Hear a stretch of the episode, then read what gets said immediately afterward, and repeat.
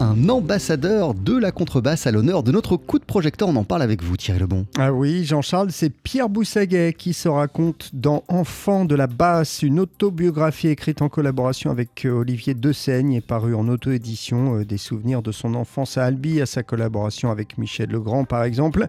Et dans son ouvrage, eh bien, Pierre Boussaguet raconte que pour lui, tout a commencé par une messe de minuit. Cette messe de minuit, il se trouve qu'on change d'église. Euh, ma mère nous amène à l'église Saint-Salvi Albi.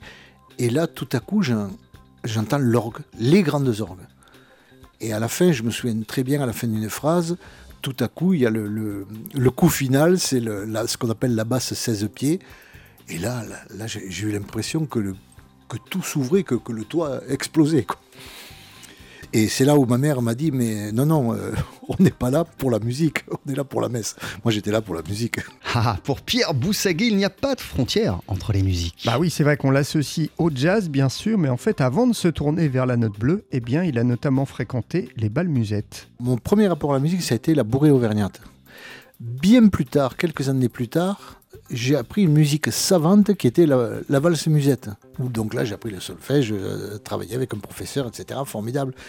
Le jazz est venu bien longtemps après.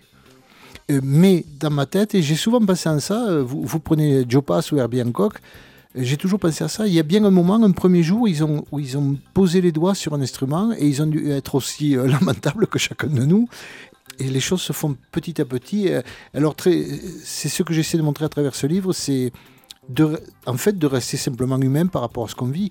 Et euh, les impressions qu'on a. Euh, alors, effectivement, j'ai rencontré des gens de plus en plus performants, de plus en plus époustouflants, grandioses, etc. Mais à travers toutes ces rencontres, j'ai vu des gens qui étaient avant tout des êtres humains. Dans son livre, Pierre Boussaguet revient sur ses collaborations prestigieuses. Guy Lafitte, Ray Brown, Diana Kroll par exemple. Et on apprend aussi qu'avant la contrebasse, eh bien, Pierre Boussaguet a joué de l'accordéon. Vous savez, quand on est accordéoniste, et surtout de balle, en fait, on joue pratiquement pas la main gauche, c'est pas celle-là qui est devant le micro. On s'occupe toujours de la main droite. Je parle bien de, musique de balle. Et moi, pendant toutes les leçons, mais toujours, j'étais toujours en train de dire Ah, mais non, mais là, ça va pas sur cette partition, là, il vaut mieux mettre la tierce à la basse ou il vaut mieux changer telle note. Et mon professeur m'a fait euh, remarquer un jour, il m'a dit Mais tu es tellement intéressé par la main gauche, alors que tu es accordéoniste, tu devrais t'occuper de ta main droite, ben, ce serait pas mal que pour jouer aussi avec des orchestres un, peu plus modernes, tu devrais apprendre à jouer, à jouer de la guitare basse. Alors il m'a fait le plus beau mensonge qu'on puisse faire, il me dit Oh, tu t'y mets, allez, un mois et demi, en travaillant une heure par jour, c'est bon, hein, tu sauras jouer. C'est le plus beau mensonge qu'on ne m'ait jamais fait, parce que ça m'a pas pris un mois et demi. Pierre Boussaguet, passionnant à écouter. Jean-Charles, je pense que vous êtes de mon avis passionnant à lire aussi dans cette autobiographie euh, Enfant de la basse. C'est une autobiographie donc en auto-édition. Elle est disponible sur le site boussaguet.biz, B-I-Z.